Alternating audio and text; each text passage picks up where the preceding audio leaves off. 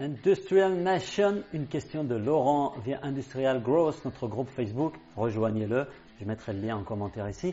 Comment faire si mon boss est dans l'achat de liste et pas du tout dans l'inbound? Nous avons une divergence de culture. Ça, c'est la question de Laurent. Laurent, il faut voir ce qu'on entend par achat de liste. Il y a des secteurs où cela peut encore avoir du sens. Tout est dans la façon de contacter ces personnes euh, pour lesquelles on a acheté les coordonnées. Il faut éviter de pitcher, il faut chercher à voir s'il y a un besoin. Et surtout, l'achat de liste, c'est quelque chose qui est à court terme. Donc, premier conseil, commencez par analyser quel est le ROI, que deviennent les clients, les prospects une fois qu'on les a contactés. Est-ce qu'il y a eu des bonnes marges? Quelles sont les marges qui ont été faites sur ces clients?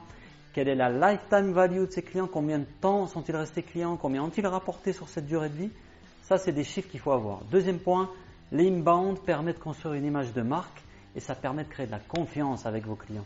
L'achat de liste, c'est une vision court terme. Ça peut produire des effets aussi qui sont très indésirables.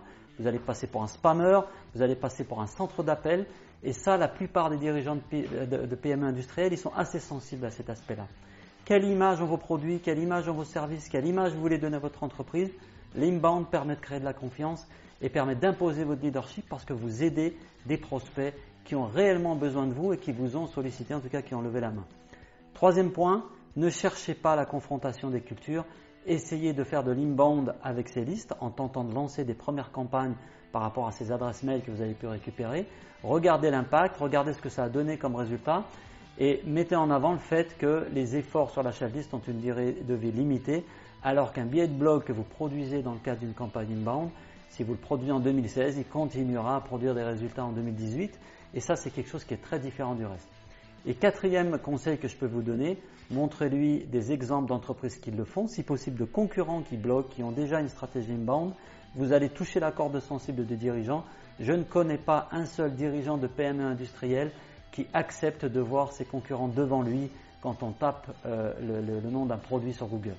Donc montrez-lui des études de cas remarquables. On en a quelques-unes sur le site de l'agence, je vous les mettrai en lien. Donc voilà quatre conseils pour éviter le choc des cultures dans les PME industrielles. J'espère avoir répondu à ta question Laurent, bientôt.